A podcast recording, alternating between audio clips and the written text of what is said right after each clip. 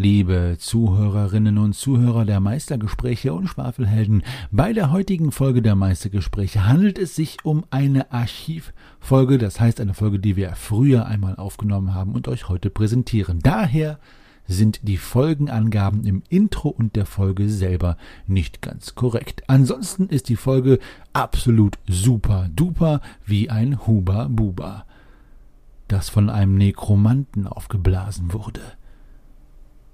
Viel Spaß bei den Meistergesprächen mit Lars.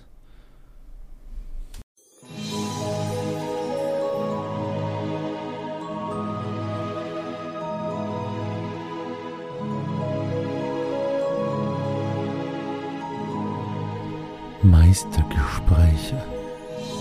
Ein Podcast über das schwarze Auge, das Spielleiten und Wettervorhersage. Folge 4 Lars Nordenssohn.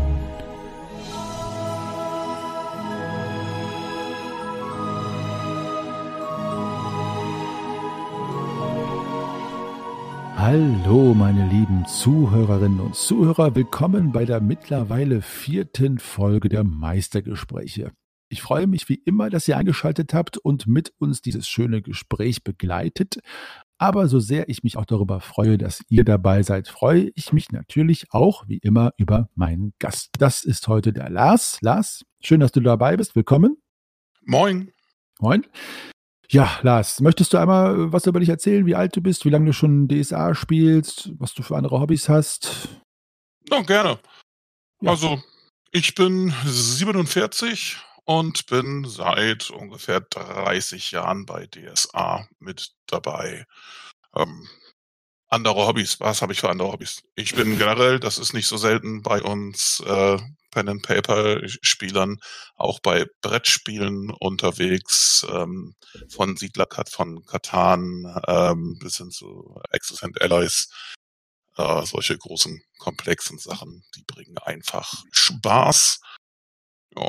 Ansonsten bin ich noch unterwegs bei UNICEF zum Beispiel oder bin auch mal mit einem Jungen, der im Rollstuhl sitzt, ein bisschen unterwegs. Ah, okay, verstehe. Existent Allies ist dieses, dieses äh, quasi, was Risiko für Familie ist, so in, in sehr in komplex und lang. Genau, da gibt es ganz verschiedene mhm. Varianten mhm. davon, die, die ich am liebsten spiele. Die ähm, große, da ist man so 15 Stunden dabei bei so einer mhm. Partie. Großartig ist auch so ein Klassiker wie Diplomacy, wo man mhm. mit oh. sieben Leuten verhandelt über die Zukunft Europas wenn man zu viele Freundinnen und Freunde hat, dann kann man sich ja, mit denen mal treffen und mit denen eine Runde Diplomacy spielen, ein Wochenende lang. Danach hat man hm. weniger davon. Danach, ja. Habe ich auch einmal gemacht und das war auch hart an der Grenze. Ist aber ein super, super schönes Spiel, auf jeden Fall. Ja, danke Lars, dass du dabei bist und dich dem stellst. Ähm, zum Zeitpunkt unseres äh, virtuellen Treffens hier ist noch keine vorherige Folge veröffentlicht. Das heißt, du bist auch mutig genug, dich dem Unbekannten zu stellen. Also erstmal Kudos dafür schon mal. Und ich möchte direkt die erste Frage an dich stellen. Der Podcast heißt ja Meistergespräche und ich habe in diversen Foren, wo ich auch dich äh, gefunden habe, nach Mitmachern oder Macherinnen gesucht. Und viele haben schon gesagt, ah, warum nennst du das denn Meistergespräche oder warum benutzt du dieses komische Wort Meister? Wie ist das denn bei dir, wenn du meisterst oder spielleitest? Wie nennst du dich und warum? Und hast du auch entsprechende Probleme mit diesem Begriff oder ziehst du den sogar vor? Ich habe gar keine Probleme mit dem Begriff. Als ich angefangen habe, hieß das halt so und deswegen hieß das immer Meistern und die Person, die dann gemeistert hat, war die Meisterin oder der Meister und das ist bei mir immer noch so. Mhm. Also ich habe auch nichts gegen Spielleiter oder Game Master oder Dungeon Master. Das ist nicht so wichtig, aber es ist gewohnheitsmäßig ist es einfach Meister. Okay, also du hättest aber auch kein Problem damit, jetzt äh, anders genannt zu werden oder so. Nein, nee. aber die Leute trotzdem noch weiter mitspielen. Ja, ja, ja. Wahrscheinlich kommt das, ist es halt so, die alten äh, DSAler sind einfach den Begriff gewohnt, weil so stand es halt im Quellenbuch am Anfang. Ne? Ja, und außerdem man auch so diese üblichen Rituale, die man macht, die man da, äh, die so viel Spaß bringen, die gehen viel besser mit so einem Begriff wie Meister, so nach dem Motto, oh, oh gefährliche Situation, gib dem Meister schnell was zu essen. Hier, Meister, darf ich dir die Chips reichen? Und so diese ganzen Running Gags. Genau, noch ein Bier für den Meister, genau. Ja, das stimmt, das stimmt. Und ähm, du sagst, du bist seit 30 Jahren jetzt äh, dabei mit dem Rollenspielen und 47 Jahre alt. Erinnerst du dich daran, was dein erster Kontakt mit dem Fantasy-Thema allgemein war?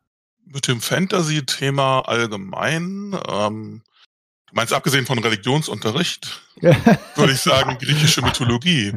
Ah, okay.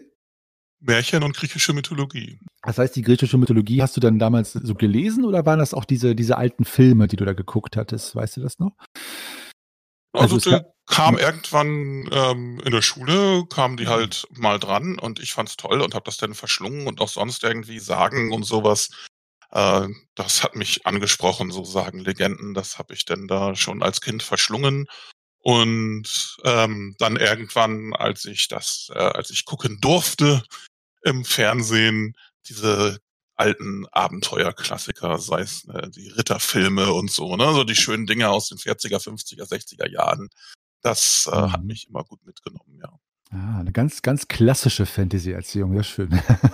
viele, viele steigen ja auch oft mit Tolkien und so ein, aber ähm, du bist auch nicht der Erste, der jetzt sagt, bei dir war es jetzt schon wirklich diese Mythologien, Sagen, so diese ganz ursprünglichen Fantasy-Geschichten in Anführungszeichen. Ne? Sehr schön. Hast du denn, äh, weißt du denn, wann so das erste Mal war, dass du so Fantasy anstatt als, als Lesestoff oder als mythologischer Stoff das erste Mal dem begegnet bist als Spiel, also in Brettspiel- oder Rollenspielform? Erinnerst du dich daran, was das war und wann das war? Ja, das war an der Schule.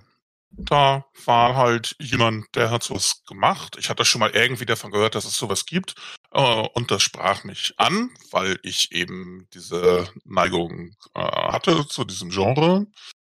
Ja, und dann habe ich irgendwann mal gesagt, ähm, ach, du machst das da, interessant, erzähl mal mehr und nimmst mich nicht mal mit. Und dann hat er mich mitgenommen. Mhm. Und das war, das war DSA schon oder war das noch was anderes? Das war DSA. Ah, direkt DSA, okay. Und die Edition war damals die, die, die zweite. Die zweite, okay. Das war 90 oder 91. Äh, und das war dann die zweite Edition. Mhm, mhm. Und äh, dann, das war wahrscheinlich dann dein erster Berührungspunkt mit einem anderen Spielformat als jetzt das klassische Brettspiel, was man jetzt zu Hause mit Familie und Freunden gespielt hat, ne? Ja, das äh, war das erste in der Tat. Und erinnerst du dich dran, was ihr, äh, habt ihr dann in dieser Konstellation mit diesen, mit dieser Gruppe dann länger gespielt? Also war das dann ein Freundeskreis, der sich quasi dann gefunden hatte oder ein Spielkreis, mit dem du länger gespielt hast dann? Ja, war's. Also die ganze restliche Schulzeit ging das dann und mit ein paar Leuten, die dann an den gleichen Studienort gewechselt äh, sind, ging es dann auch noch ein bisschen weiter. Aha. Und äh, warst du da Meister oder Spieler in der Gruppe? So, angefangen habe ich als Spieler mhm. und dann irgendwann auch als Meister. Aber da haben wir gewechselt mit den Meistern. Okay, und ähm, das der erste Abenteuer, was du gespielt hast, war das das, die ba äh, das äh, Silvanas Befreiung oder welches war damals das Einsteigerabenteuer in der zweiten Edition? Oder habt ihr ein ganz anderes gespielt? Das war was Selbstgemachtes und ich bin da eingestiegen. Die Gruppe gab es ja schon und ich bin dann oh. dazu gestoßen. Ah, okay. Also schon, schon direkt was Selbstgemachtes. Das ist ja auch, äh, weil viele fangen ja meistens mit diesem Abenteuer aus der Box an und so. Bei euch war es direkt eine eigene ja. Kampagne quasi? Ja, aber ich bin ja auch dazugekommen. Die, die Runde mhm. gab es schon und mhm. die hatten ja schon Dinge getan. Mhm. Ich war dann der Neue. Und hat es dir direkt, direkt auf Anhieb gefallen, dieses, diese Art zu spielen? War das was, wo du das direkt einen Nerv getroffen hat? Oder warst du, fandest du erst, musstest du erstmal reinkommen in diese Art zu spielen, irgendwie verstehen, was man von dir möchte? Ich war sofort süchtig. Mhm. Okay.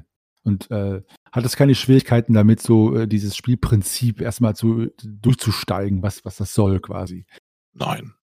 Die Regeln musste man halt lernen, aber das ja, war jetzt, ja. das ist jetzt nicht so schwierig und war mit DSA 2 auch nicht so schwierig. Da gab es halt fünf gute und fünf schlechte Eigenschaften und dann gab es noch ein paar Talente, die waren damals ja eine relativ neue Erfindung. Wie lange hat diese Gruppe dann äh, existiert noch? Also die Schulzeit, sagst du durch, und Studienzeit dann noch? Ja, erstmal die Schulzeit, also da also vielleicht so drei Jahre. Man wollte halt weitermachen, dann auch nach, ähm, ja, auch nach dem Abi und so, aber wie es so ist, ne? die Leute sind dann woanders hingezogen und wir alle kennen diese Erfahrungen aus diversen Runden. Ähm, mhm. Dann hat sich das leider verlaufen. Äh, aber aktuell hast du, hast du eine Gruppe auch wieder oder äh, im Moment jetzt nicht mehr? Ne, also ich hatte dann am Studienort hatte ich dann, äh, Mhm. dann natürlich auch relativ schnell wieder, äh, 'ne Runde. Äh, und, ähm, jetzt vor 'n paar Jahren bin ich mal umgezogen von Kiel, ne, da komme ich eigentlich her, äh, bis hier nach hier in den Süden, Halle an der Saale, wo ich jetzt bin. Und da habe ich auch wieder Leute gefunden, wo wir dann ab und zu spielen. 'Ne richtig feste Kampagnengruppe im Moment leider nicht, aber da ist grad was in Vorbereitung. Ich bin mit 'n paar Leuten dabei, dass wir uns so 'n bisschen kennenlernen und gucken, ob wir Lust haben, ein paar Jahre zusammen zu verbringen mit dem. Ja, es ich du sagst es ja selber. Ich meine, jeder Zuhörer und Zuhörerin draußen wird das kennen, ne? In der Schulzeit hast du ja immer Zeit eigentlich und es wird halt immer schwieriger, grade mit so langen Kampagnen oder so, ne? Ist natürlich, ja, schade. Aber schön, dass du's machst. Aber da bist du ja ganz schön weit umgezogen, ne? Also Ja. ganz schön ganz schön großer großer Sprung von Norden nach Süden da gemacht. Ja, das tut auch weh. Hier unten gibt's ja weit und breit kein Wasser. Ja, ich kenne einen aus Kiel und ich muss sagen, den könnte ich da mit 10 Pferden, Walen oder was auch immer nicht wegkriegen. Also, der ist da schon sehr verliebt zurecht in diese Stadt. Also, Ja, 10 Pferde und Wagen hätten nicht gereicht, aber meine Frau reichte. Ja, auch das ist ja schön. Ähm, du du hast eben gesagt, du du warst erst Spieler und mal Meister und ihr habt euch abgewechselt. Bist du denn jetzt heute wenn du heute spielst, bist du dann auch noch Spieler und Meister oder meisterst du nur? Und je nachdem, was du machst, was machst du lieber und warum?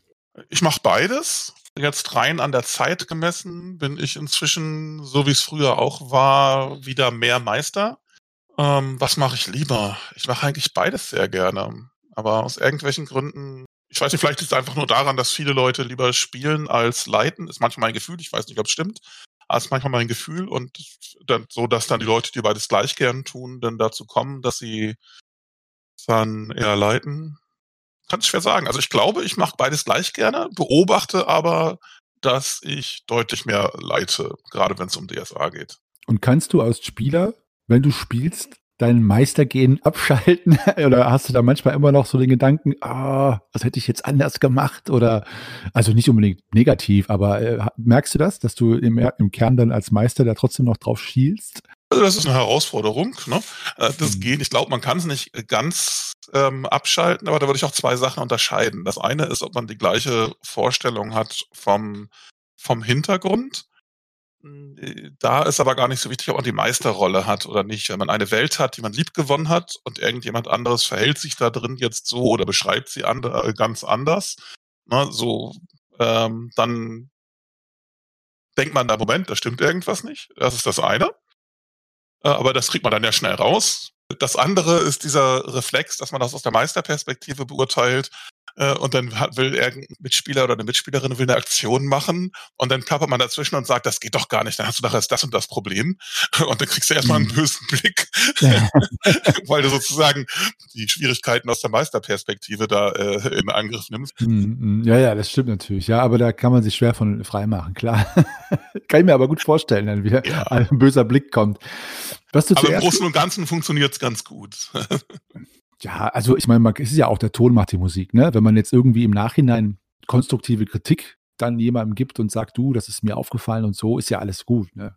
Ist ja profitieren ja vielleicht andere von. Aber ja, ich verstehe, was du meinst. Du hast in äh, die erste Antwort von dir war die Welt, die du liebgewonnen hast, wenn sich jemand da so und so verhält. Das heißt, du als Meister oder auch als Spieler, der Hintergrund von Aventurien zum Beispiel, der der hat ist für dich auch hat für dich auch Gravitas. Also, das ist auch etwas, was dir wichtig ist? Ja. Okay.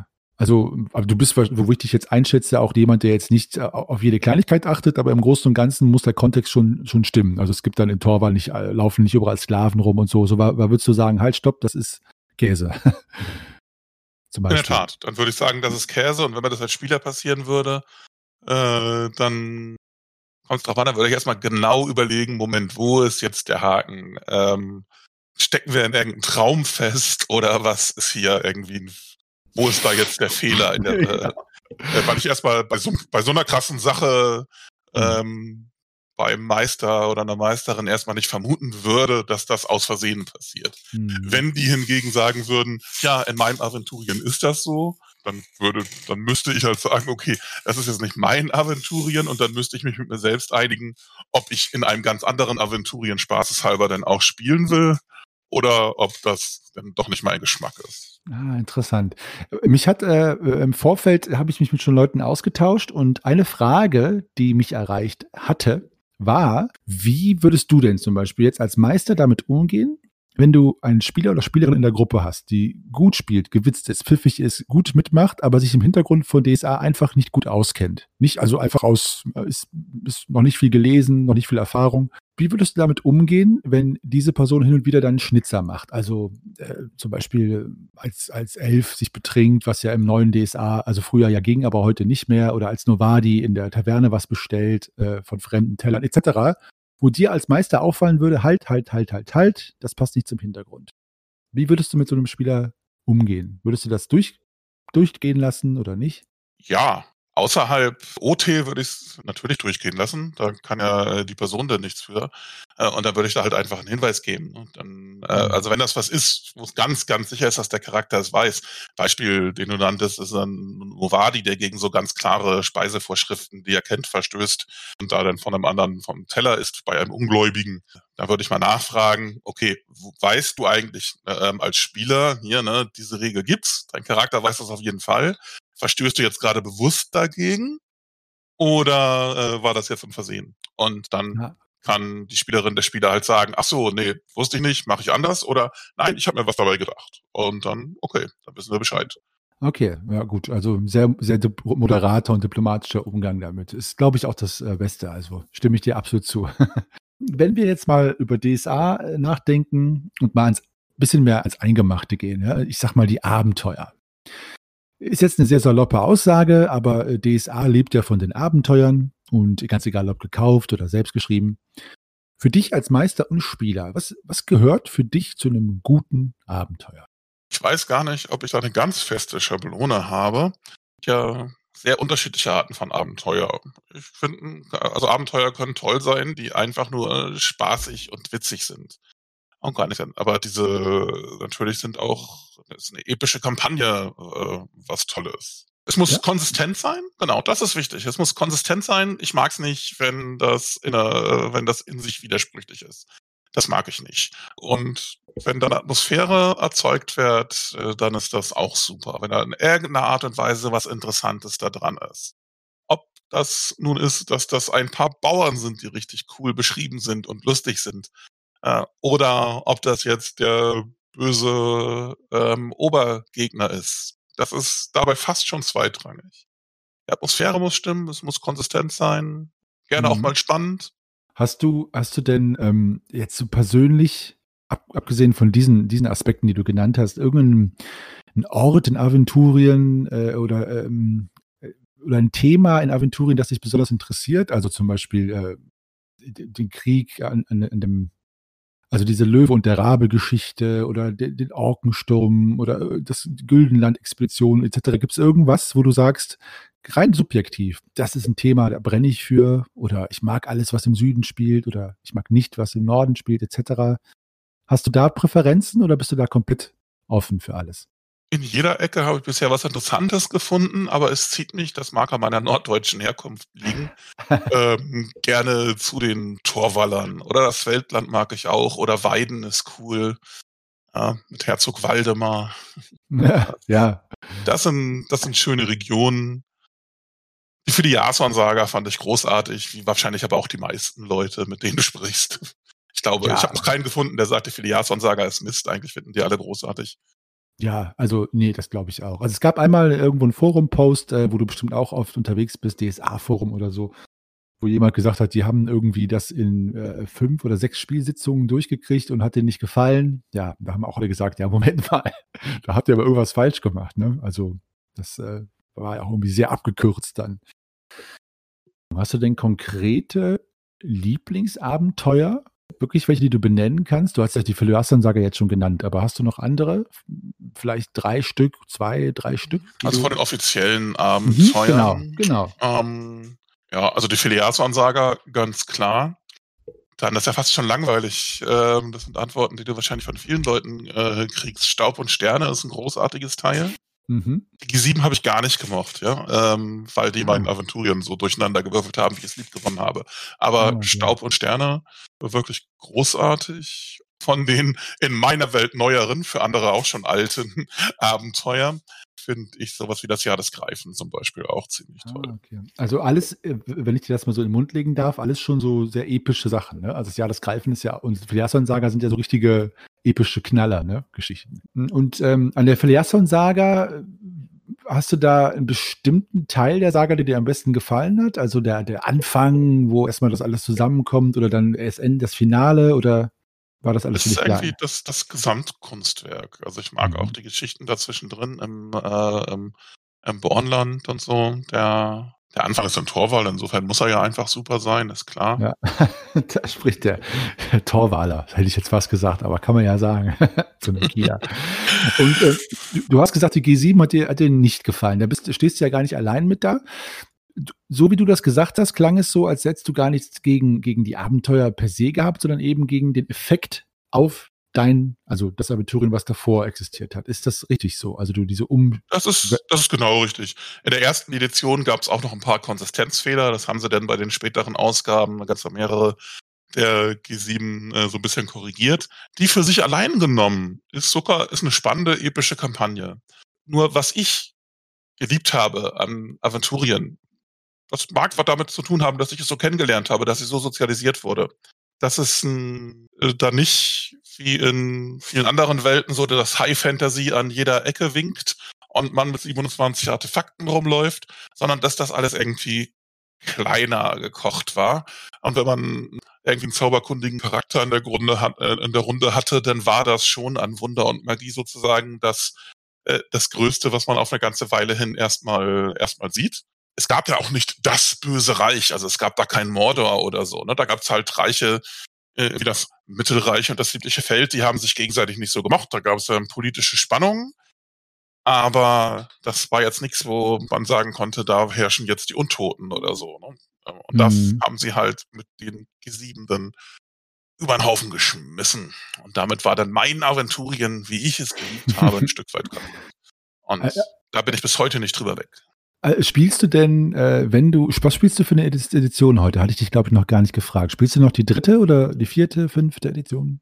Ich spiele grundsätzlich äh, mal so äh, alle, ähm, aber wenn ich leite und es mir aussuchen kann, dann nehme ich äh, mein selbstgebautes auf DSA3 beruhendes System. Ah, da, oh, da werde ich dir gleich auch noch Fragen zu stellen. Das ist das interessant. Ähm, und du spielst du denn äh, in, in, der, in der Timeline, wenn ich jetzt mal so Englisch sprechen darf, nach der G7 auch Abenteuer oder, also wenn du jetzt das bestimmen kannst als Meister, oder spielst du alle Abenteuer und Sachen in der Zeit davor? Ich spiele am liebsten zur Zeit unserer aller Kaiser seiner allergöttlichsten Magnifizienz Hall, ah, den ersten okay. von Garrett. Okay. Das heißt, du würdest mit einer Gruppe quasi, wenn ihr jetzt langlebig wäret, alle die Geschichten spielen bis zur G7, vielleicht die G7 auch noch, ich meine, das ist ja leicht gesagt, aber dann kappen und sagen so, das ist jetzt die, das Ende dieser Geschichte und dann nicht weiterspielen nach der G7. Quasi. ja, so weit muss man kommen. Ja, ähm, so weit muss man kommen. Ich habe ja. ja gesagt, ähm, vorhin, ich bin jetzt gerade dabei, mit ein paar Leuten zu gucken, ob wir, ob die Chemie stimmt. Äh, wir machen jetzt gerade spaßeshalber ein paar DSA 1 Abenteuer, wirklich die allerersten, stecken jetzt gerade im Wald ohne Wiederkehr. ähm, einfach nur, um zu gucken, ob wir uns gegenseitig äh, so am Spieltisch mögen. Das heißt, online läuft es, ne? Äh, und wenn uns das gefällt, dann wollen wir damit was Größerem anfangen. Und das geht dann auch irgendwann im Bereich 10, 12, 15 Hall los, ähm, für die, die damit nichts mehr anfangen können. Das ist dann so im Bereich 1003, 1008 Bossbarans Fall. Da geht's dann los. Uh, und dann schauen wir mal, wie lange es geht. Ich habe mir so ein paar Sachen überlegt, auf die ich äh, Lust hätte, die einzubauen.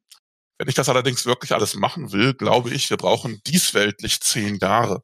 In, insofern mache ich mir noch gar nicht so viele Gedanken darüber, ob ich am Ende die G7 mitmache und was danach noch passiert. Mhm. Ja, aber ich meine, klingt ja gut, ne? Also wenn man sagt, ich habe für die nächsten zehn Jahre schon geplant, ist ja eigentlich schön. Ne? Gerade du, du magst ja so epische Geschichten.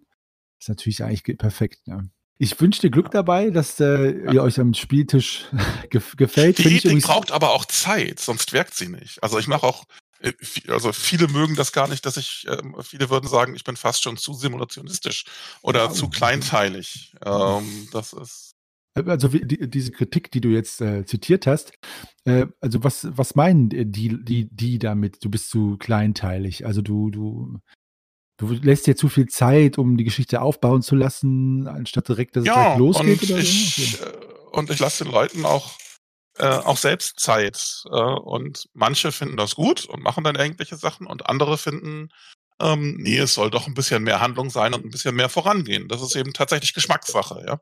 Das ist also ein Beispiel vielleicht. Wir haben einen ganzen Spielabend damit verbracht, äh, dass zwei Magier aus der Gruppe sich überlegt haben, Moment, wenn wir gewisse Speisen zu uns nehmen, wie zum Beispiel Kohl, der ja im Wesentlichen dem Element Humus zuzuordnen ist, nehmen das auf in unserem Körper, der im Wesentlichen auch dem Element Humus zuzuordnen ist. Wie kann es denn sein, dass es zu einer überproportionalen Freisetzung des Elementes Luft kommt? und dann haben die sich Oh da, waren in der Stadt, haben sich da, haben, äh, da ein bisschen Geld bezahlt, damit sie ein Labor benutzen durften ne, und haben da ein paar Experimente gemacht und haben wild diskutiert. Äh, ich hatte an dem Abend war auch noch ein Krieger dabei. Ich hatte fast schon ein schlechtes Gewissen, dass der ein bisschen wenig zu tun hatte. Aber der Spieler kannte das schon, wie das bei mir läuft und das war dann in Ordnung für ihn. Haben wir einen ganzen Spielabend mit verbracht. Oder auch, Ah. dass Leute mal, weil sie schlecht vorbereitet waren, ähm, Charaktere nicht ordentlich Werkzeug mitgenommen haben und nicht den richtigen Wagen, hatten sie mal einen Wagenbruch mit dem Wagen, den sie dabei hatten. Ja, das hat auch einen ganzen Spielabend ge gebraucht, bis das Mhm. alles dann wieder hingetütelt war. Manche finden das toll, manche finden das aber auch schrecklich. Kann man wahrscheinlich gar nicht verallgemeinern. Ne? Ich meine, das kann natürlich riesen Spaß machen, kann auch, ja, ich, ich verstehe aber, was du meinst, dass manche natürlich sagen, ja, es, das steht doch nicht im Abenteuer oder äh, was, was ist der Sinn davon? Das sind natürlich alles so Fragen, die Spieler und Spielerinnen einen dann stellen, vielleicht manchmal. Ne? Die Lieblingsabenteuer, die du jetzt genannt hast, gab es denn Abenteuer von den offiziellen, die dir überhaupt nicht gefallen haben? Also die du gespielt hast gesagt, und hast gesagt, das ist total schlecht gewesen. Und warum? Borberats Fluch. Ja, gut, das ist ja einfach Durch exotisch. das Tor der Welten. Mhm. Die waren ja auch so schlecht, dass die nachher aus dem Kanon gestrichen wurden. Ich glaube, durch, durch das Tor der Welt. Ist das das mit dem Raumschiff? Durch das Tor der Welten? Oder Ja, da haben wir so ein? Dimensionstor, genau. ja. Ja, ich glaube, da Und, bei, ja, und Borberats Fluch ist das mit dem Raumschiff in der gorischen Wüste. ja, dieses Crossover von Science Fiction und Fantasy, ja, passt ja einfach gar nicht zur Aventur. Ne? Ist ja grundsätzlich gar nicht total verkehrt, aber man muss halt wissen, welches Setting oder welches System man dann spielt. Ne? Mhm. Also auch in meiner Gruppe, als ich meine Spielgruppe zusammengesucht habe, habe ich auch gefragt, habt ihr schon mal gespielt? Was hat euch gefallen, was nicht? Weil ich wollte ja einfach gucken, was kommt auf mich zu. Und da hat auch eine oder einer geschrieben, für mich war das Ende äh, des Abenteuers, als ich bei dem Orkenhort eine E-Gitarre gefunden hatte, der Orks. Und äh, ja, das fand, das fand der Meister ganz cool, dieses Crossover von so, so Metal, äh, Steampunk mit Fantasy. Und da hat sie gesagt, nee, da habe ich keine Lust drauf. Also kann ich, konnte ich auch verstehen. Ähm, Gab es noch andere Abenteuer? Erinnerst du dich auch andere, die dir nicht gefallen haben? Weißt du das noch? Ah, die habe ich dann meistens so schnell weggelegt, dass mir der Name gar nicht unbedingt einfällt.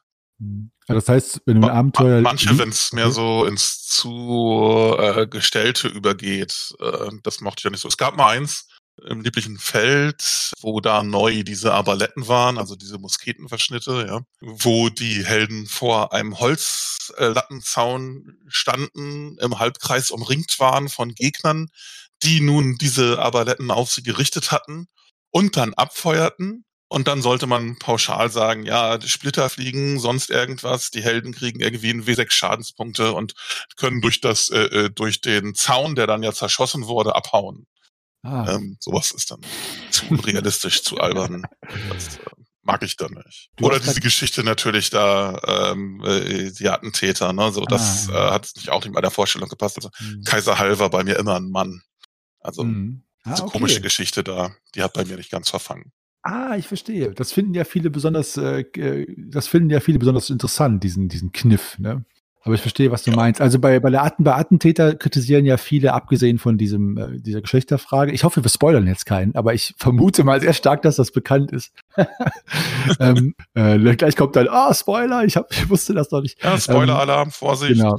Nee, müssen wir vorweg sagen. Also wir werden heute alles spoilern. Also wer jetzt noch das, das spielen will, bitte abschalten und später einschalten. Bei den Attentätern fühlen ja, finden ja viele, ich weiß nicht, wie du dazu stehst, das ist ja auch blöd, dieses, ähm, dieses Forcieren des Handelns. Also man wird ja quasi gezwungen, in eine gewisse Richtung sein Handeln zu treiben als Heldengruppe. Das ist, finde ich, bei den Attentätern ganz massiv der Fall. So. Ja, und das ist eben nicht glaubwürdig. Also den, den Mhm. Kniff, wenn der ordentlich eingebettet ist, ähm, das wäre ja vielleicht, da könnte man was draus machen. Ja, da habe ich gar nichts grundsätzlich dagegen.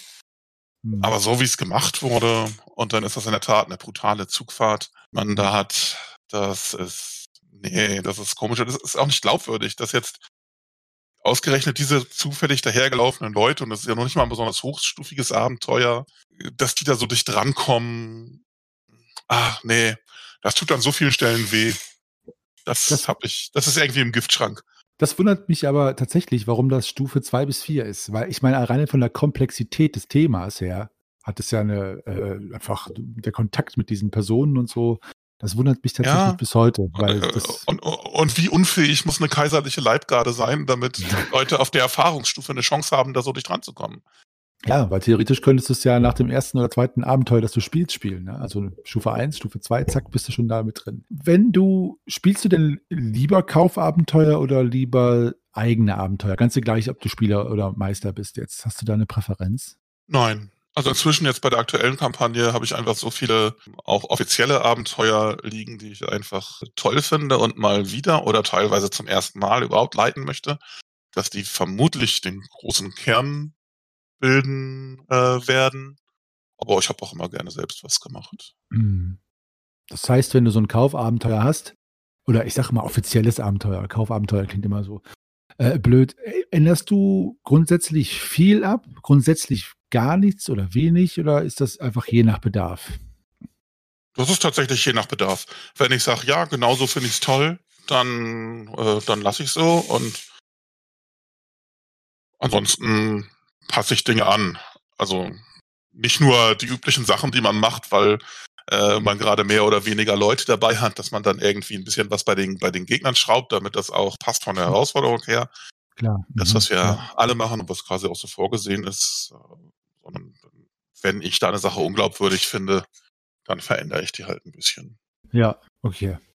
Äh, wenn du jetzt meisterst oder als Meister, hast du Quellen, wo du dich heute noch äh, inspirieren lässt und dir äh, Tipps, sag ich mal, abholst oder schaust du Let's Plays oder Dokumentationen, liest du Bücher über das Spielleiten oder bist du im Moment an einem Punkt, wo du sagst, ich leite so, wie ich leite und so ist es? Oder wo suchst du dir Inspiration und Tipps, wenn überhaupt? Ich gucke mir das gerne an, wie andere das machen. Ich rede dann gerne mit anderen. Let's Plays bringen mir irgendwie nicht so viel Spaß, die schaue ich eher selten, aber ich spiele ja auch äh, mal woanders. Wir haben ja zum Beispiel so einen Verein, Würfelpech e.V. heißt der, wo da jeden Monat eine Veranstaltung ist, wo es dann einfach einen, einen Sack voll Leute trifft und dann sind da so drei bis sechs Meisterinnen und Meister, die spontan was äh, anbieten, ein One-Shot und da kann man dann wirklich mal in irgendein System reinspringen oder selbst irgendwas Lustiges anbieten. Da hat man viele Möglichkeiten, sich anderes anzugucken. Dann mit anderen Meisterinnen und Meistern reden. Würfelpech e.V., ja? Würfelpech e.V. in Halle an der Saale Okay, kann ich allen Alles empfehlen. klar.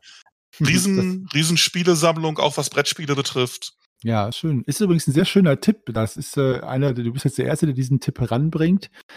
Wenn man als DSA-Meister auch andere Systeme sich mal anguckt, weil die machen Dinge ja anders. Also zum Beispiel, ähm, was ich gerne gemacht habe immer als Meister, ist, dass ich oft Spieler erzählen lasse, wenn zum Beispiel ein großer Erfolg stattfindet. Und dann hat mir irgendwer einer gesagt, bei Cthulhu's Ruf, beziehungsweise Call of Cthulhu, steht das sogar in den Regeln so, dass die Spieler selber äh, das Ergebnis ihres Würfels erzählen und nicht der Spielleiter. Und da habe ich gedacht, guck mal, das kann man auch von anderen Systemen lernen. Würfelpech e.V. Okay. Ja, mal sehen, ob wir jetzt äh, ein paar Leute sich bei euch melden. Spielst du denn andere Systeme noch, wo wir gerade bei anderen Systemen sind, außer DSA regelmäßig? Oder hast du gespielt über einen längeren Zeitraum andere Systeme? Immer mal wieder allerdings mehr so kürzere, äh, kürzere Geschichten. Weißt du, so One-Shots oder so oder solche Hop-on, Hop-off-Geschichten. Tatsächlich wirklich längere Geschichten war immer irgendwie DSA. Hm, Da bin ich nie so richtig von losgekommen. Okay. Und gab es da irgendein System, was dir besonders gut gefallen hat, äh, wo du sagen würdest, das würde ich sogar noch mal spielen? Oder war im Endeffekt alles mehr so, so Mittelwert? Och, da sind einige sehr lustige dabei. Also ich finde Paranoia zum Beispiel ziemlich cool. Das ist nun wirklich so angelegt, dass man da eher nicht so lange Kampagnen spielt. Mhm. aber es bringt einfach tierisch Spaß. Ähm, dann habe ich vor einem Vierteljahr oder so. Da habe ich was gespielt. Das war ein selbstgebautes von einer Leiterin aus Leipzig. Die hat sich einfach Märchen äh, ausgedacht, also so eine, eine Märchenwelt. Und wir waren dann die Märchenpolizei, die im Märchenwald unterwegs war äh, und da schlimme äh, ein schlimmes Verbrechen aufgeklärt hat, einen Mord aufgeklärt hat. Das war sehr lustig. Ich war Bärbel, die Bärenbutlerin. Ich habe oh. Kutsche gefahren und habe den Tee serviert. Was für ein abstruser Charakter, aber es klingt total gut. Echt, ja, es hat richtig Laune gebracht. Außerdem war ich eine alte Klatschtante und da im Märchenwald überall die Bären die Spezies waren, die so die Dienstboten waren, konnte ich immer, wenn wir irgendwo in einem Schloss waren oder so, erstmal in die Küche mit den anderen getratscht. Und äh, das war gar nicht mal so schlecht, um Informationen zu beschaffen. Das hat wirklich richtig Laune gebracht. Das spiele ich gerne mal wieder okay. ein. Das klingt ja interessant. Äh, wenn, äh, aber das waren jetzt nicht die klassischen Brüder Grimm-Märchen, ne? die sie da äh, ver, ver, ver, äh, verarbeitet hat, ne? sondern eine eigene Märchenwelt. Es waren schon die eigenen, die, die, sie da hatte. Also da, da war halt der Froschkönig ne? und Hänsel und Gretel liefen äh, darum und Aschenputtel lief darum, aber das Setting war dann halt ein eigenes. Ne? Okay. Da haben die okay. ganzen Märchenpaare, die man so kannte, haben da halt mehr oder weniger weit auseinander in, auf ihren Burgen gewohnt. oh, ja. und dann konnte man da hin und musste gucken. Also, okay, jetzt kommen wir zurück zu DSA. Wenn wir über DSA reden, du hast es eben schon angedeutet, dass du da so deine eigene Version auf DSA basierend irgendwie spielst oder leitest gern. Wenn wir über die Regeln von DSA sprechen, jetzt mal weg zu den Abenteuern. Gibt es Regeln bei DSA, vielleicht auch mehr als eine, die du für wirklich nicht gelungen haltest und ich sag mal auf Deutsch blöd findest. In welcher Edition? In der dritten Edition, in der dritten Edition oder zweiten oder ersten. Also quasi in der dritten oder drei. zweiten oder ersten. Also, ähm, in ersten also in der dritten finde, also in allen, wenn wir bei den ersten dreien sind, finde ich es äh, doof, am Anfang kannte ich nichts anderes und fand das normal, aber irgendwann fand ich es dann doch doof, dass die Charaktere ausgewürfelt werden. Ja, da hat man ähm, auf, da kann das sein, ein Charakter ist erschaffen und äh, der eine hat halt da seine irgendwie so acht bis zehner Werte ausgewürfelt und jemand anderes hat da seine zwölfer, dreizehner, weil er Glück hatte. Die sind dann so weit auseinander, obwohl sie eigentlich auf der gleichen Erfahrungsstufe sein sollen. Das passt nicht so richtig. Ah, so, okay. Davon abgesehen, so bei, bei DSA 3, da hat es das in, den, in der Originalversion so mit sich gebracht, das ist, da hast du einen Jäger gespielt oder einen Elfen, aber wenn du dann auf der ersten Stufe gestartet bist und hattest da die entsprechenden Startwerte dir so angeguckt, vom Talentwert, dann hattest du große Probleme in der Wildnis zu überleben. Wohlgemerkt als Jäger oder als Elf. Das war ein bisschen albern. Oder der, das super Beispiel, dass die Abgänger der Raschstuhler Akademie Damals gab es ja noch einen äh, dermatologischen äh, und elementaren Zweig, dass die ja als Abschlussprüfung hatten, dass sie die Akademie, die keinen normalen Ausgang hat, äh, selbst verlassen müssen, indem sie sich irgendwas rufen, was ihnen hilft. Aber ein, aber ein erststufiger Dämonologe nach Original DSA 3 Regeln hat gar keine realistische Chance, irgendwie einen Dämon zu rufen, der ihn da über die Mauer fliegt. Das kann man einfach vergessen. und da denkst du dir, Moment, wie hatten das jetzt, wie sollten das funktionieren? Alles voll von verzweifelten Abgängern, die noch da drin stecken und nicht rauskommen. Ja, genau. Oder mhm. alle schon mal irgendwie einen Pakt schließen mussten. Ganz komische Sachen. Und bei, bei, bei DSA 1 gab's, was ich, wenn ich so einen Nostalgie-One-Shot mache, zelebriere, aber was ich als dauerhafte Regel für eine in Anführungsstrichen ernste Runde schrecklich finde, gab es ja die sogenannte meisterliche Attacke, später immer so kritische und glückliche genannt. Und da war es so, zumindest in den Anfangszeiten, ähm, dass die aber nur die Spielercharaktere konnten. Da gab es halt einen besonders äh, schweren Treffer, der die Rüstung ignoriert hat, nicht pariert werden konnte, wenn man eine Eins oder zwei gewürfelt hat. Wenn die, mhm. wenn die Gegner aber die NSCs eine 1 oder 2 gewürfelt haben, hatte das gar keine weitere Bedeutung. Mhm. das ist natürlich, wenn man so drauf guckt, so vom, vom in Anführungsstrichen Realismusgedanken her, ein bisschen eine komische Sache, ja. Ja, absolut. Ja, ja, ich verstehe. Und das, das änderst du, das äh, änderst du ab, meinst du? Oder äh, weil du, also du, weil du bei DSA 1 hast du gesagt, oder 2, als Nostalgiefaktor benutzt du diese Regel Aber eine ernsthafte Ja. Runde würden die dann nicht benutzen. Dann Genau. Also der DSA 2 habe ich jetzt gar nichts laufen soweit. Äh, wenn ich jetzt so was mache, wirklich wie hier Silvanas Befreiung oder das Wirtshaus vom Schwarzen Keiler, dann spiele ich das auch mit den DSA 1 Regeln und dann kann man, dann ist ja der Witz daran, dass man die dicke Nostalgiebrille aufsetzt. Ja, und dann ist das so ein bisschen wie bei, die meisten werden dieses lustige Video kennen, The Gamers, ja. Ein bisschen, ein bisschen so in diesem Stil und dann kann man diese, diese Albernheiten so richtig zelebrieren. Das bringt dann auch Spaß. Mhm. Aber für eine, wie gesagt, in Anführungsstrichen, ernste Runde und dauerhafte Kampagne oder so, das fände ich Ja. das nicht angemessen, um es mal vorsichtig auszudrücken. Ja, mit diesem historischen Kontext dann muss man mit, mit bewerten, ne? Und dass das mal interessant ist, das zu sehen und so. Aber ich Ja, verstehe klar, schon. man, man würde ja auch das Wirtshaus zum Schwarzen Keiler heute nicht mehr als ernsthaftes Abenteuer präsentieren. Aber ist auch, das ist auch eine interessante Frage. Ich weiß auch, war das jemals überhaupt ge gedacht, dass das möglich ist? Also, weil wir, wir beide sagen jetzt, oder du und ich schließe mich an, man kann es, wenn man es heute spielt, wirklich nur mit dem Augenzwinkern und auch mit Humor nehmen. Aber ich frage mich, als das erschienen ist, hat da jemals dann jemand gesagt, ja, das wird jetzt ernsthaft gespielt? Mit ernsthaft meine ich halt ohne, dass man auch dann sagt, komm, das ist doch auch ein bisschen klamaukig. Was meinst du? Ja, nicht ernst gemeint, wie wir es heute machen. Das Rollenspiel hat sich halt weiterentwickelt. Damals war so der, wie wir das heutzutage ausdrücken, Flufffaktor halt noch längst nicht so da. Das hat man so ein bisschen so gemacht. Das kam halt so von diesen Brettspielen so ein bisschen her. Ne? Deswegen war, war immer nur so eine Geschichte am Anfang, die dann häufig auch nur vorgelesen würde. Heute würde man sagen, was fällt dem Meister ein? Ein so brutales Railroading, ja. Aber da hat man einfach hier Auftrag, ihr seid dahin, so, zack, jetzt seid ihr in dem Dungeon drin. Schlagt euch mal durch. Und dann ist es halt wirklich nur als Dungeon Crawler und in diesem Sinne als Spiel ernst gemeint. Nicht in dem Sinne ernst gemeint, dass es in irgendeiner Form realistisch ist oder so, Hm, sondern mehr in dem Sinne ernst gemeint wie eine Runde Descent, falls du das Brettspiel kennst. Ja, ja, kenne ich. Sehr schön. Sehr schönes Spiel. Ja, ich meine, die ersten vier oder fünf Abenteuer sind ja auch nur Dungeons, oder? Also du hast das Schiff, selbst das Schiff der verlorenen Seelen ist ja ein Dungeon auf dem Wasser. Also Genau. Also mal, mal ist der Dungeon ein Dungeon im klassischen Sinne, mal ist der Dungeon ein Schiff, mal ist er ein Wald, aber es ist immer irgendwie ein Dungeon, ja. Ja, ja. Aber das ist natürlich der D&D-Faktor. Ne? Es war ja ein D&D-Klon, DSA, also oder Kopie. Und da war das ja auch so. Das war ja auch so Dungeon-basiert. Ne? Ja, ich weiß nicht, ob es Ähm, eine Kopie war, aber die ganzen Sachen haben halt so, so angefangen. Inspiriert war sicherlich davon. Und die Inspiriert war's, ja. Du hast recht. Ähm, ich würde dich gerne fragen, auch zu einem, also du bist der Erste, mit dem ich gesprochen habe. Es waren jetzt nicht viele, aber der Erste, der das Auswürfeln der Helden und Heldinnen äh, äh, blöd fand. Fand ich ganz interessant. Die anderen, und deswegen würde ich dich dazu auch fragen, haben alle unisono sofort den Waffenvergleich genannt. Als total blöde Regel. Wie, wie ist das, also bei DSA 3 jetzt, wie ist das äh, für dich? Oder ist das Teil deiner, deiner Hausregelsammlung? Den Waffenvergleich. Äh, was für ein Problem hatten die denn damit? Das, das finde ich jetzt spannend. Ich finde Äh, den ganz nett. Drei, die elegant gelöst ist für den Spielfluss. Das ist, glaube ich, so das Ja, Problem. na, man muss halt einmal am Anfang des Kampfes muss man tatsächlich einmal gucken und die Werte modifizieren. Das kann man doof finden. Aber sonst gab es das ja in anderen Editionen teilweise, dass die Waffe pauschal modifiziert hat. Ja, und dann hattest du halt ähm, auf, wenn du den Dolch in der Hand hattest, hattest du Abzüge auf die Parade, weil gesagt wurde, mit dem Dolch pariert man insgesamt schlecht.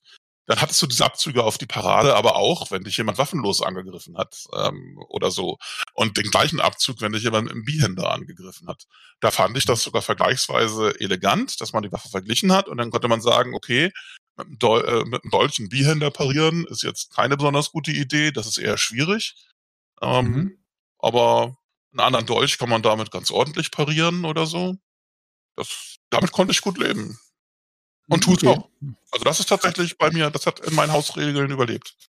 Ja, ich, ich bin auch, ich mag den Waffenvergleich auch, weil ich finde, der gibt den Waffen auch mehr Tiefe, weil es halt ein Element ist, das den Waffen überhaupt Charakter gibt. Ne? Also welchen Waffenvergleich sie haben. Aber viele haben das genannt. Wenn wir jetzt bei den Hausregeln schon sind, du hast es ja gerade gesagt, was benutzt du denn für Hausregeln? In deinen, wenn du meisterst für DSA? Oh, da könnte ich jetzt alleine eine Stunde drüber reden. Dann- Ähm, wenn- wenn ich will es mal, mal versuchen, es kurz zu machen. Okay. Also ich habe tatsächlich auf der Basis von DSA 3 mir mal was eigenes äh, gebaut und dann immer wieder ein bisschen modifiziert. Ähm, das war um die Jahrtausendwende, äh, dass ich das entwickelt habe. Die ersten Sachen davon sogar ein paar Jahre früher. Also es war dann tatsächlich äh, mein eigenes DSA 3.5, wenn ich das vermessen so nennen darf. äh, war dann vor DSA 4. Und lustigerweise sind ein paar Sachen bei DSA 4 damit nachvollzogen worden. Zum Beispiel nämlich das Kaufsystem. Ich habe ja schon gesagt, das Auswürfeln fand ich nicht so gut. Bei mir läuft das so, dass du die Charakter haben alle halt so ähm, Erschaffungspunkte, nenne ich das jetzt einfach mal, und können damit ihre Charaktere erschaffen. Und dann haben sie, gehen sie eben alle von dem gleichen aus und können gucken, wo sie äh, da besondere Schwerpunkte drauflegen wollen und wo nicht. Und da gibt es auch nicht diese Unterschiede durch das Auswürfeln. Genauso läuft das bei dem, äh, läuft das dann beim Steigern. Da kriegt man halt, je nachdem, welche Erfahrungspunkte man hat, kriegt man da entsprechende Steigerungspunkte und kann die dann ausgeben und nicht beim Steigern, wie das bei DSA 3 noch war, so würfeln. Das, was man später halt auch kennt mit Abenteuerpunkten kaufen.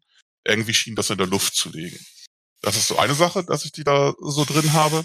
Dann hab, äh, und dann das Kampfsystem äh, auch noch anders. Ich weiß nicht, äh, ich glaube, ohne dass ich Quad jetzt besonders gut kenne, ich glaube, es ist Quad ähnlich. Ich glaube, ich habe damals auch bei dem Kampfregelprojekt mal was gelesen. Das ist ja auch schon ein bisschen älter und das hat mich dann darauf gebracht. Aber es ist äh, auch diese Geschichte, äh, dass es nicht, man steht vor einem und würfelt jetzt ähm, eine 13, hat aber nur 12 auf die Attacke, deswegen schlägt man, äh, schlägt man voll daneben. Äh, das mhm. läuft so, dass die Attacke und die Parade werden miteinander, werden miteinander verrechnet. Ah, Attacke ist um zwei gelungen, Parade ist um einen gelungen, dann ist einer über bei der Attacke, dann ist die Attacke, äh, ist die Attacke durchgegangen.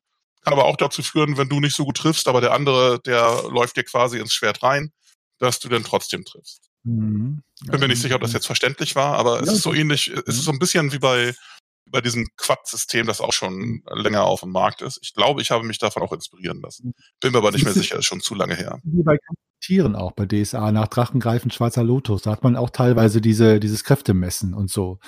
Äh, was auch viele Spieler spannend finden, weil es auch dann mhm. um zwei Attacken geht und dann werden geguckt, welche gelingt besser und so. Und das hatte ich schon mal gehabt und da haben viele gesagt, oh, das ist ja spannend, weil jede, jede Aktion halt eine Bedeutung hat. Ne? Weil mhm. natürlich äh, mich fragen auch oft Spieler, und Spielerinnen, ja, was heißt das denn jetzt nicht getroffen? Stehe ich jetzt vor dem und schlag daneben oder und dann erzähle ich immer, nee, also so, ja, da weicht noch aus und bla, aber man kann sich ja nicht zu jedem Fehlschlag eine Geschichte ausdenken. Ja. Die Heldenerschaffung, die Steigerung des Kampfsystems.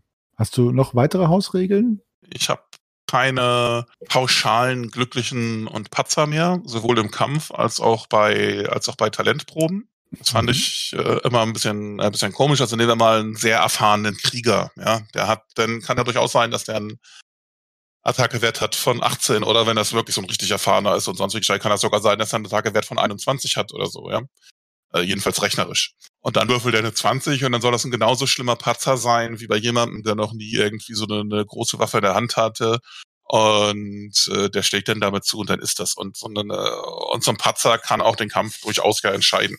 Aber ne, deswegen ist das bei mir erst ein Patzer, wenn ähm, die Aktion, sei es nun Attacke oder Parade, wenn die um zehn oder mehr Punkte misslungen ist. Das heißt, wenn du einigermaßen mit deiner Waffe umgehen kannst und nicht besonders angeschlagen oder verletzt bist und dadurch noch Abzüge hast, dann wärst du, dann wärst du halt nicht patzen.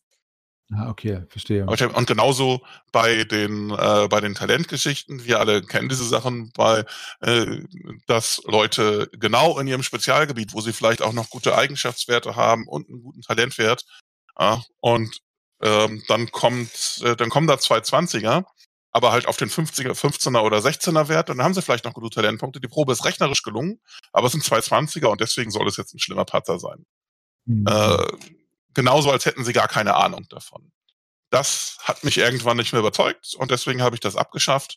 Und deswegen ist bei mir dann da auch bei einer Talentprobe das 220er Äquivalent ist, wenn die Probe um 20 äh, plus Punkte daneben ist und das 320er ähm, wenn die Probe um 30 Punkte plus daneben ist. Ich finde das sehr faszinierend und ich, ich stelle jetzt mal eine, eine, eine, steile These auf, wie die jungen Leute sagen. und äh, würde gerne wissen, äh, ob du glaubst, dass ich da auf der richtigen Fährte bin. Also du im Vergleich zu den anderen Meistern und Meisterinnen, beziehungsweise bisher leider nur mit Meistern, mit denen ich gesprochen habe, bist du sehr darauf bedacht, dass die Regeln auf Spieler- und Spielerseite auch sehr fair sind, also von der Balance, von der, von der, ähm, von der Sinnhaftigkeit äh, und so weiter. Und die anderen waren da überhaupt nicht deiner Meinung, also was das Auswürfeln anging und die Patzer, ähm, sondern die fanden das einfach lustig oder interessant, wenn die Spieler alle ungleich waren und manche schwach und so. Ich glaube und möchte dich fragen, ob du glaubst, dass das so ist. Das liegt daran, dass du auch als einziger genauso gerne spielst wie Meister bist, was bei den anderen nicht der Fall war. Und dass du deswegen auch die Perspektive Spieler viel mehr im Vordergrund rückst als andere Meister, die nicht spielen. Glaubst du, das, äh, glaubst du, das ist das Quatsch, was ich gerade erzähle, oder meinst du, das könnte sein? Könnte sein. Vielleicht hm. ist es auch nur, oder vielleicht passt das gut zusammen, meine gerne konsistent habe, oder jedenfalls so, dass es sich für mich konsistent anfühlt. Die Leute dürfen, sollen ja sehr gerne unterschiedliche Stärken und Schwächen haben. Das haben sie auch, weil sie auf ihren Vorlieben, die einen wollen dann lieber sehr klug sein und dann sind die halt, haben die nicht mehr genug Punkte für die Stärke, ne? deswegen sind die dann schwach und umgekehrt das ergibt sich ganz automatisch mit den entsprechenden lustigen Effekten. Aber dass jetzt jemand einfach nur schlecht gewürfelt hat und deswegen hat er Durchschnittswerte von 10 und ein anderer hat gut gewürfelt, deswegen hat er Durchschnittswerte von 12 und ist deswegen zumindest bei den Eigenschaften rechnerisch äh, 10 bis 14 Punkte, äh, ähm, äh, da so 10 bis 14 Stufen sozusagen vor den anderen. Ja, das kann man mal lustig finden, aber auf Dauer kann, da kann man mir sozusagen auch vorwerfen, Moment, du hast doch gesagt, du magst es doch realistisch. Das ist doch realistisch, auch bei uns. Es gibt Menschen, die sind mit Schönheit und Körperkraft und Intelligenz gesegnet und andere, die haben nichts davon. Das ist richtig. Aber an der Stelle weiche ich sozusagen von diesem Prinzip ab. Den Vorwurf muss ich mir gefallen lassen. Da bin ich dann doch auf der Meta-Ebene und denke, das ist ein, das ist ein Spiel und wir wollen zumindest alle ungefähr von den gleichen Voraussetzungen aus starten. Gut, aber das, da, da bin ich auch bei dir. Also das ist zwar ein Argument, aber wenn man jetzt über Eskapismus redet und jemand sagt, ja, wir wollen ja aber auch vielleicht diese Restriktionen des realen Lebens ja auch teilweise hinter uns lassen, wenn die uns einschränken oder für uns schwierig sind, dann möchte ich halt vielleicht mal stark sein als Held. Ne? Deswegen finde ich das schon auch äh, ein gutes Argument, was du da gerade äh, gesagt hast. Wenn wir jetzt von den Regeln nochmal weit tiefer gehen, äh, was die Unterschiede zu den offiziellen Editionen angeht, 1, 2 und 3. Ähm, hast du Unterschiede in deinem Aventurien, also im Hintergrund, wenn du leitest? Also gibt es Dinge, die du, wo du gesagt hast, bei mir ist das Aventurien, ist das anders als im offiziellen Hintergrund? Na, diese Kleinigkeit mit dem Kaiser hatten wir ja schon. Ja, bei 1 gibt es natürlich viele Sachen, äh, die dann auch aus dem offiziellen Kanon gestrichen sind. Die waren bei mir dann dementsprechend auch nie so. Also Borberat hatte kein Raumschiff. Nein, nein, nein. Diese ganzen schlimmen Sachen. Das mhm. bestimmt nicht. Ohne, ohne zu spoilern. Ich glaube, das kann man verraten. Beim Donnersturmrennen, da kommen bei an einer Stelle als Zugtiere riesige Ratten vor. Ja. Hm. Ähm, sowas gibt's bei mir nicht. Das äh, kannst du vergessen. Also, dass da irgendwo, wenn dann ein Haufen mitten im Mittelreich, wo Geweihte rumlaufen und alles, und dann sind da riesige Ratten und dürfen da irgendwie als Zugtiere benutzt werden. Nee, sowas läuft nicht. Sowas änderst du dann ab, verstehe. Okay, hattest ja eben auch schon gesagt, ne, dieses ganz krasse High Fantasy, das auch einfach dann in so, in so eine Richtung überschlägt, das äh, ist nicht ganz so dein Favorit, ne? Wobei Ratten ist ja auch einfach nicht das, nicht das Problem High Fantasy, sondern natürlich, dass es Ratten sind. Ich verstehe schon, was du meinst, ja, klar. Ja, das Problem ist halt, äh, oder das passt ja. dann sonst nicht zum Hintergrund. Also äh, übergroße Ratten kann man sich vielleicht noch vorstellen, ja, in bestimmten Sinn, aber dass die dann da als Zugtiere benutzt werden, also die, die, die Viecher des Namenlosen, ja, die sind da in einer Riesenversion und dürfen da bei so einer Geschichte, wo es eigentlich um einen Zwölfgötter den Zwölfgötter zu Ehren, besonders Rondra zu Ehren Rennen geht, mitmachen. Das ist. Aber du, du, du sagst es ja selber gesagt, du änderst ja schon, du ehrst eher so Kleinigkeiten ab, ne? Aber dein Aventurien ist jetzt nicht irgendwo im, im Großen und Ganzen historisch abgewandelt, dass irgendwelche Landstriche fehlen oder irgendwelche äh, Zusammenschlüsse existieren. Äh, ist das denn so, dass wenn sowas aus dem Spiel heraus entsteht, aus einer Kampagne, würdest du das dann auch laufen lassen oder würdest du dann auch sagen, nee, wir folgen dem Kanon? Wenn das eine in sich geschlossene Kampagne ist, dann ist das gar kein Problem. Damit meine ich, wenn das was ist, wo man irgendwo nochmal was wechseln will und sozusagen zu anderen Geschichten, weil man den Meister wechseln will oder so, dann braucht man da natürlich irgendwo Schnittstellen und muss gucken, dass es klappt. Aber am liebsten mag ich ja dann tatsächlich, wenn man das länger macht, in sich geschlossene Kampagne. Das heißt, es gibt einen Meister Und da sind die Charaktere, die gehören dann quasi in die Welt dieses Meisters und sind mhm. da unterwegs. Und wenn sich da dann was anderes entwickelt, dann ist das so. Ähm, benutzt du denn, abgesehen von natürlich Würfeln und Bleistiften und so, benutzt du Hilfsmittel? Also äh, benutzt du Musik oder Licht oder irgendwelche äh, Handouts oder Props in irgendeiner Art und Weise, wenn du meisterst? Oder ist das nicht so dein Stil? Na, dieser Tage ähm, ziemlich viel Internet und Computer. Ja. Einmal dann da notgedrungen, dass er online macht. Und ansonsten ja durchaus mal Musik und bei bestimmten Sachen so vorbereitete Handouts, Schriftstücke und sowas, das schon. Aber jetzt nicht besonders viel. Ich vermute, das hat auch damit zu tun mit der Zeit, in der ich angefangen habe. Ich sehe das, dass es heute immer mehr üblich ist, wenn ich da auch mal gerade bei anderen gucke, dass da irgendwo halt der Laptop und ein Lautsprecher daneben steht und dann läuft da irgendeine Playlist. Das ist durchaus, wenn, wenn die passend ausgesucht ist und so, ist das auch der Stimmung zuträglich. Und ich finde das gar nicht verkehrt, aber ich habe mich da irgendwie nie dran gewöhnt und deswegen, wenn ich da so wirklich am Tisch sitze, dann gibt es das in besonderen Szenen mal als, äh, als Untermalung und ansonsten vielleicht mal ein Schriftstück, das dann vorbereitet wurde und ausgehändigt wird. Okay. Aber also, tatsächlich sonst eher nicht. Doch, ähm, Geld. ich habe einen Haufen, ich habe einen, Hau äh, ich hab einen Haufen so Spielchips mir irgendwann mal zugelegt und kleine Beutelchen, ähm, wo dann so Dukaten, Heller und sowas äh, dann sind. Und dann sage ich ja, diese Spielchips sind die Dukaten, diese sind die Heller und so. Und dann kriegen die Leute ähm, ihre Sachen einfach in so ein Beutelchen und haben da dann ihr Geld. Der Hintergedanke dabei ist einfach, dass ich überhaupt keine Lust habe, das zu überwachen und die Leute das irgendwo hinkriegen und da nicht wiederfinden und jedes Mal wieder überlegen und oh nein, ich habe meine Dukaten mit den Lebenspunkten verwechselt und äh, oder so, oder sie sagen, ach, ich habe das jetzt alles mal ich schnell den Dukaten umgerechnet und dann sind sie im nächsten Dorf und ich gebe dem Dukaten für den Hufschmied dafür, dass er das, Huf, den, das Hufeisen gerichtet hat. Aber im ganzen Dorf kann niemand einen Dukaten wechseln, äh, wenn man das genau nimmt. Und deswegen haben die einfach ihr Beutelchen und dann sehen sie wirklich, so viel Geld ist da jetzt drin und so klein und so ist es gestückelt, dann guckt man einfach nach, dann muss man nicht lange mitrechnen. Hm. Ja, das ist eine schöne, schöne Sache. Ja, auch überhaupt, dass man das Gewicht von diesem, äh, ich meine, es sind ja nur so, Spielchips, aber dass man das auch spürt, das finde ich auch schön. Ne? Also es geht ja auch oft ab. Dann laufen Leute mit, was ich, Hunderten von Silbertalern rum. Dann denke ich, ja, aber du weißt ja gar nicht, was das wiegt und so. Ah. Schöne, schöne, schönes Gimmick. Ich habe da übrigens auch mal geguckt, aber äh, Wahrscheinlich gibt es irgendwo in irgendwelchen Kostümläden auf dem Land, kriegst du 1000 Gold, äh, Plastikgoldmünzen für wenig Geld, aber wenn du das im Internet mal suchst und so, das ist echt teuer teilweise, diese Lab- und Cosplay-Münzen. Ne? Ja, genau. Ich habe ganz einfache Plastikscheiben. ganz ja, einfache, solche Plastikblips in verschiedenen Größen und Farben. Und die sind das halt. Das geht auch. Macht übrigens beim Glücksspiel auch richtig Stimmung. Wenn die Leute ähm, äh, Glücksspiel betreiben, bei mir haben Leute alle früher oder später mit dem schlimmen Würfelspiel Hunzen zu tun. Ja?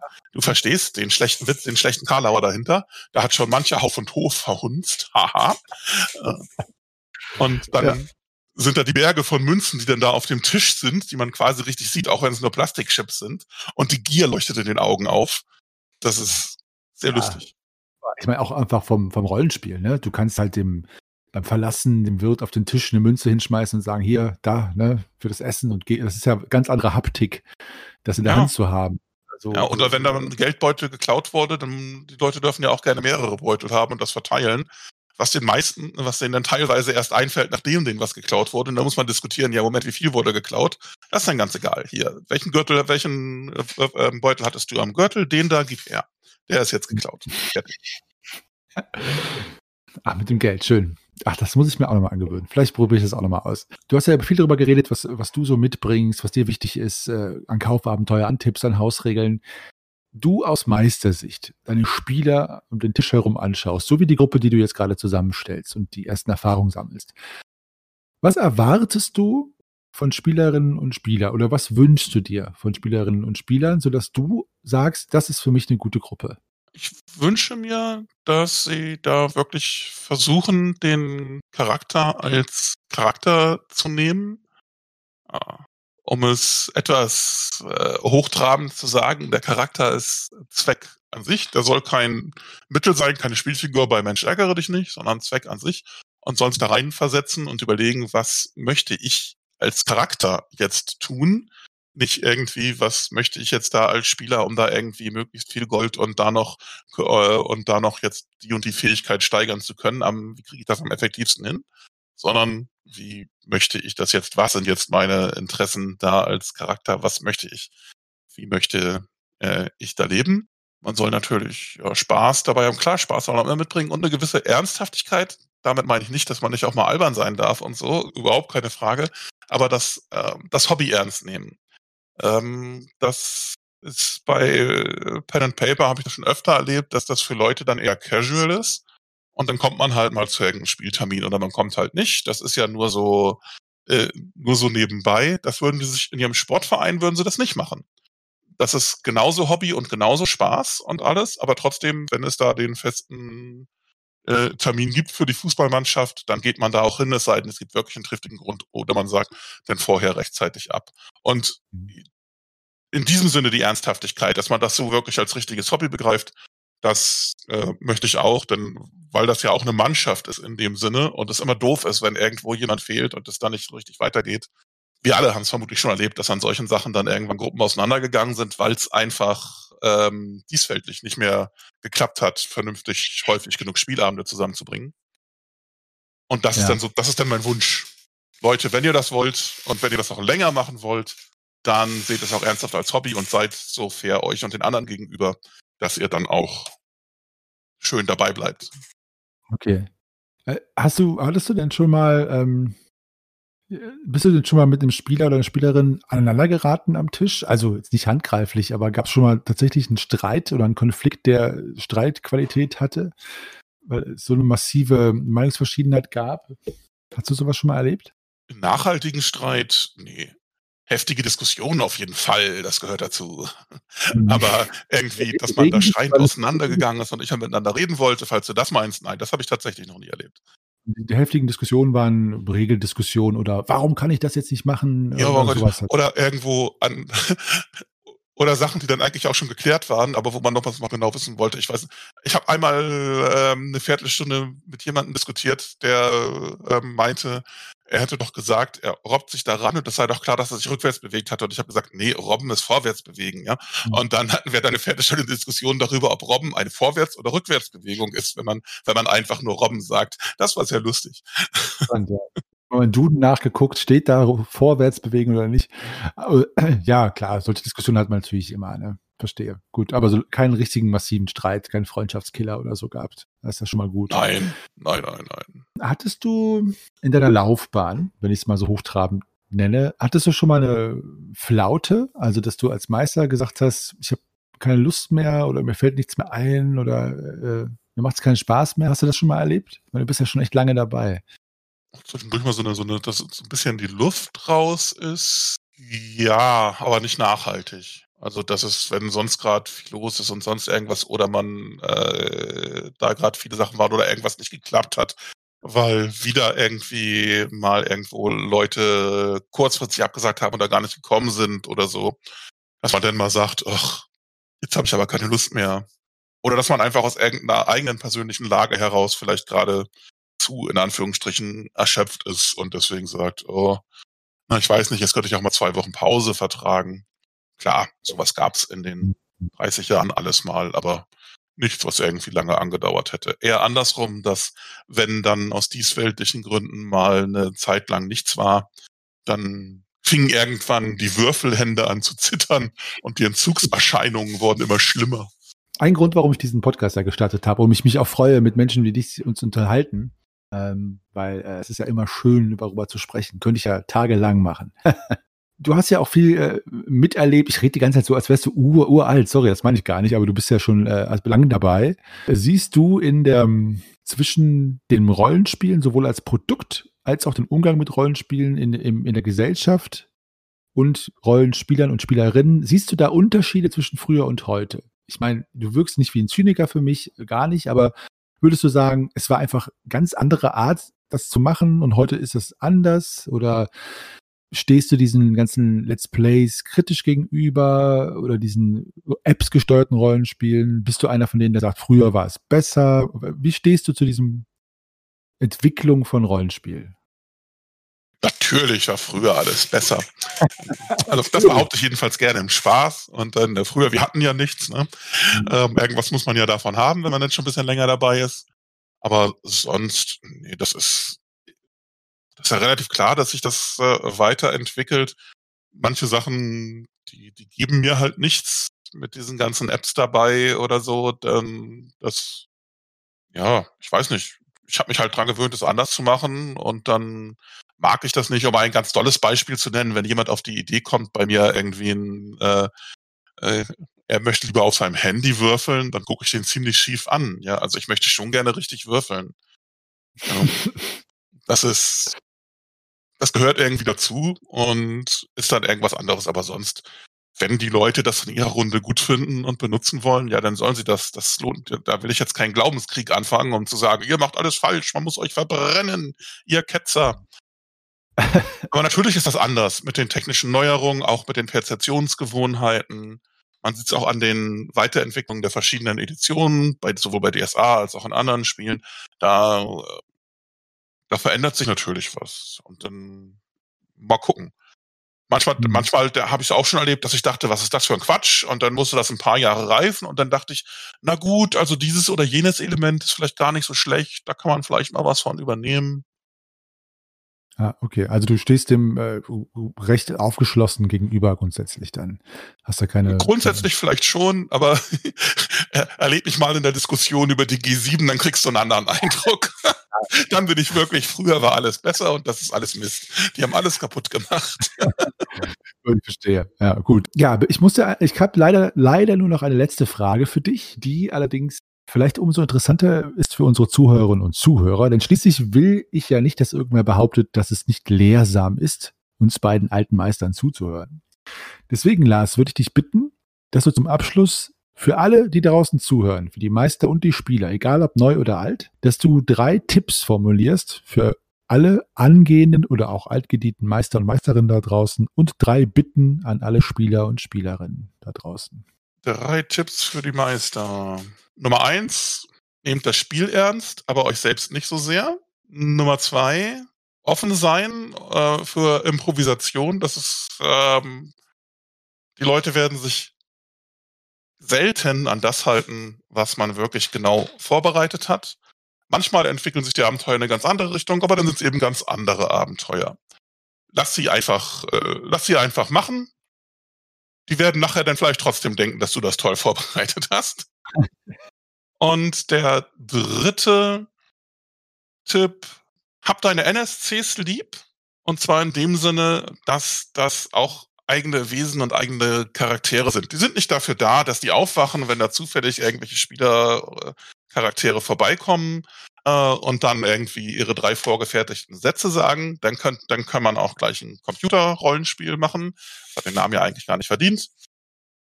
Äh, sondern man kann sich da zwei, nur zwei Sachen überlegen, die mögen jetzt den, äh, den Nachbarn nicht oder sowas, oder die hatten einen schlechten Tag oder einen guten Tag. Und schon entwickelt sich das von ganz alleine, dass die ein bisschen knorrig sind oder dass die super freundlich und fröhlich sind. Das macht das Ganze lebendiger und das macht dir selbst dann auch mehr Spaß. Die Bitten an die Spielerinnen und Spieler. Hm. Mhm. Ich glaube, ich habe sie vorhin schon genannt. Das eine ist, so rein diesfältig, nimmt das ernst in dem Sinne, wie ihr andere Hobbys wie im Sportverein und so auch ernst nehmt lasst die anderen Leute nicht sitzen, die warten auf euch. Ne? Also wenn da ein Termin verabredet ist, dann, äh, dann geht da auch hin und haltet euch an die Termine. Wenn man gerade, wenn man eine längere Kampagne spielen will, ist das wichtig, dass man da dann nicht immer wieder so lange paar Monate Pausen hat. Wenn ihr es lieber casual mögt, ist auch völlig in Ordnung, aber dann guckt, es gibt überall immer mal so One-Shots-Element, ja, wo man mal so ein einzelnes Abenteuer hat. Dann macht lieber das. Ist ja auch völlig in Ordnung. Die zweite Geschichte, ja, genauso wie der Meister seine NSCs lieb haben sollt, äh, sollte, habt eure Spielercharaktere erst recht lieb. Setzt, versetzt euch in die hinein, überlegt euch vielleicht eine schöne Vorgeschichte, aber sonst auch, was die äh, da so machen und überlegt denen, was die für Launen haben und spielt sie dann einfach so. Das entwickelt sich von ganz alleine äh, und das gibt dann ein wunderbares, fluffiges Rollenspiel, und man muss gar nicht lange überlegen, ich möchte jetzt gerne das oder jenes erreichen, weil man irgendwie das Gefühl hat, so wie man das bei sich selbst auch hat, wenn man so durch die Welt geht, so, dann, dann ist man da halt als Zwerg unterwegs und ich möchte jetzt als Zwerg gerne unbedingt das machen. Und jetzt brauche ich erstmal noch ein Bier. Ja, Lars, ich habe mich sehr gefreut, mit dir darüber zu quatschen. So, war lustig. Sehr schön, vor allen Dingen äh, viele, also es ist immer wieder erstaunlich zu sehen, dass ähm, dann doch Meinungen immer wieder anders sind und verschieden sind von Meistern. Klar, also bei den Abenteuern hast du schon gesagt, deckt sich das eine oder andere, aber an vielen anderen Dingen dann auch wieder nicht. Und genau das ist ja das Schöne an diesen Meistergesprächen, dass wir uns immer alle Meinungen anhören. Und ich möchte mich hier bei dir bedanken, dass du mitgemacht hast und hoffe, es hat dir Spaß gemacht und ich hoffe, euch da draußen hat es Spaß gemacht zuzuhören. Und ich sage schon mal Tschüss und lasse den Lars sich auch nochmal von euch verabschieden. Von mir auch danke an dich, Lars, und Tschüss an euch da draußen. Ja, vielen Dank, dass ich dabei sein durfte. Äh, viele Grüße an alle da draußen.